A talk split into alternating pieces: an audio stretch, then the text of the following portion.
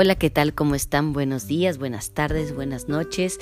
Pues hoy les quiero presentar aquí a Arlet Anaya un capítulo nuevo, muy importante sobre qué te quiere decir el sobrepeso.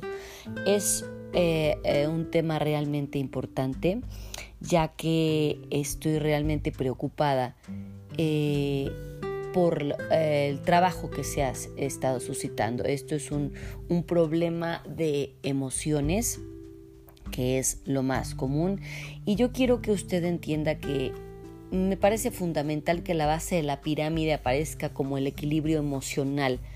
Casi siempre ponen en la pirámide alimenticia que si el pescado, que si el pollo, que si el huevo, etc, etc.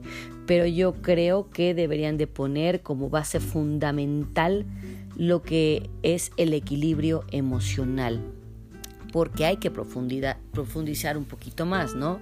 No se trata obviamente de una vida sana, de, estar en equilibrio, sino que tenemos que tener el, el, estado emocional tranquilo y bien, ¿no? Creo que para mí es fundamental.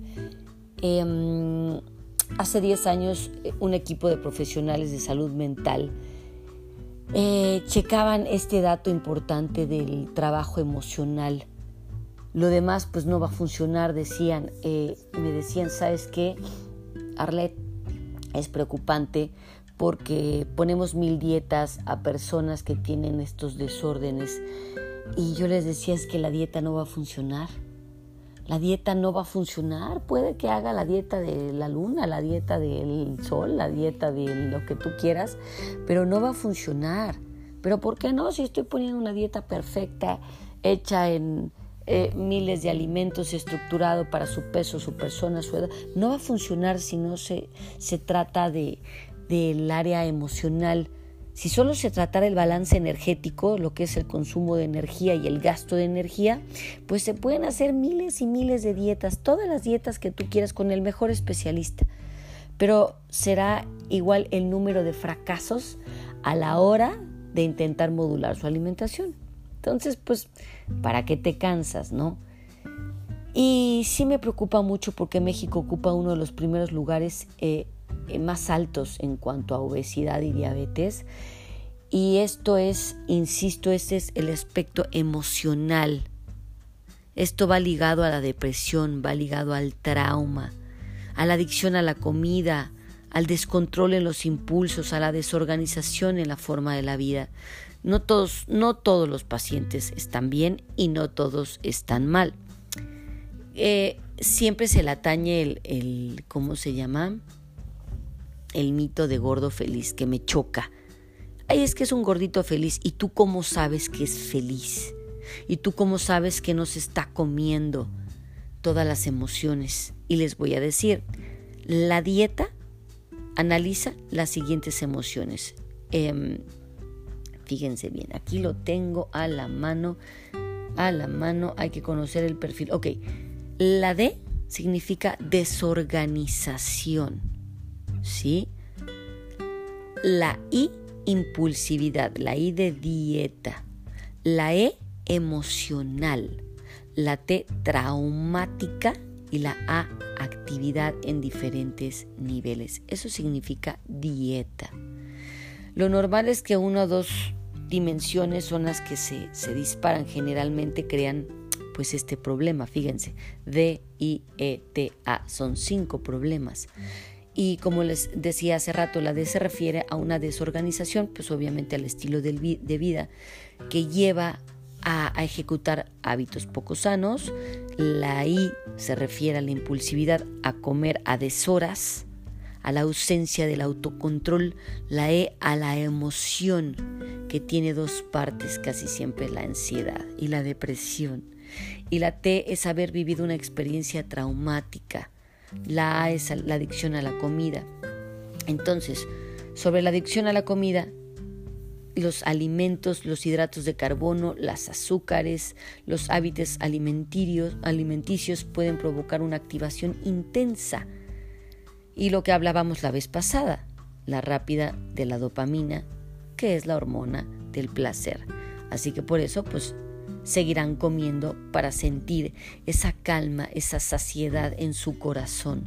Las personas con obesidad o sobrepeso se encuentran con mucha frecuencia estos problemas emocionales, psicológicos, cognitivos. Es un patrón y se producen todos los problemas primarios, los cuales actúan como desencadenantes ¿no? del peso, y los secundarios, que es la repercusión del impacto, que es el exceso de peso, ¿no? Jugar entonces pues con estos factores crónicos, hijo, es realmente preocupante, ¿no?